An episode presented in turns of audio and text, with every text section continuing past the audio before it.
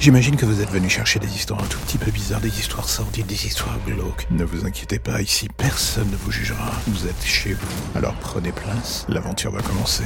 Bienvenue dans l'ombre des légendes.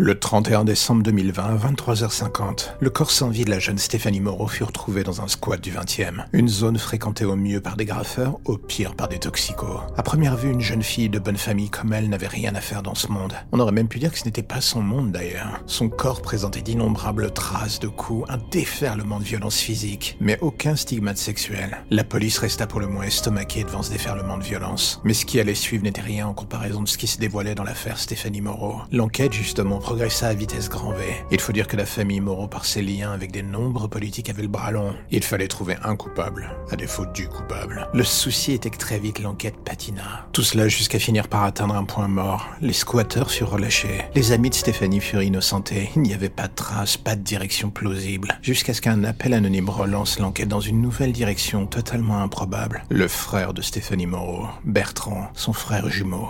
Très vite et en creusant les relations entre le frère et la sœur, la police dressa un profil psychologique pour le moins inquiétant de l'élève modèle. Derrière son apparence de gendre parfait, il avait développé une obsession pathologique pour sa sœur, un désir malsain qu'il s'avère impossible à concrétiser et qui avec le temps avait fini par le ronger de l'intérieur. Sa sœur était l'objet de son désir physique, il ne fallut pas plus de quelques jours pour définir que la personne ayant aiguillé la police vers Bertrand était sa petite amie. Elle avait tout comme Stéphanie vu la spirale dans laquelle s'était propulsé Bertrand. Elle savait que Stéphanie avait aussi peur de son frère et c'est pour ça que depuis plusieurs semaines, les rapports étaient très tendus entre le frère et la sœur. Une perquisition au domicile de Bertrand permit à la police de saisir ses ordinateurs et d'accéder à la part sombre de sa personnalité. Il avait espionné sa sœur partout, créé des faux profils en son nom et en son image pour la salir. Plus la police s'enfonçait dans l'abîme abritant l'esprit du frère de Stéphanie, plus l'envie de vomir se faisait atrocement forte. Bertrand, pendant ce temps, avait fui.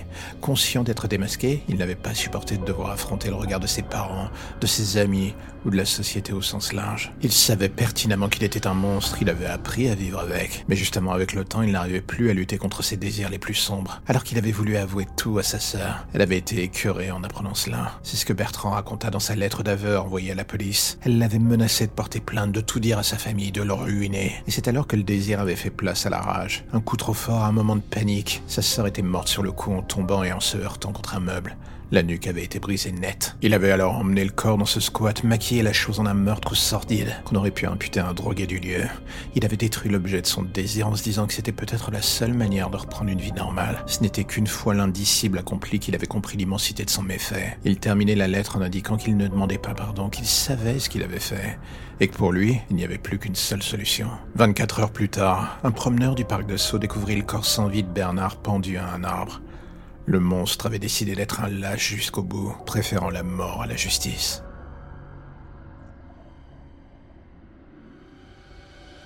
Et voilà, c'est la fin de l'épisode du jour. Si vous êtes du genre à soutenir le projet, eh bien, allez faire un tour dans le lien en début de description. Vous verrez que dans ce dernier se trouve l'intégralité des informations nécessaires pour aider le projet.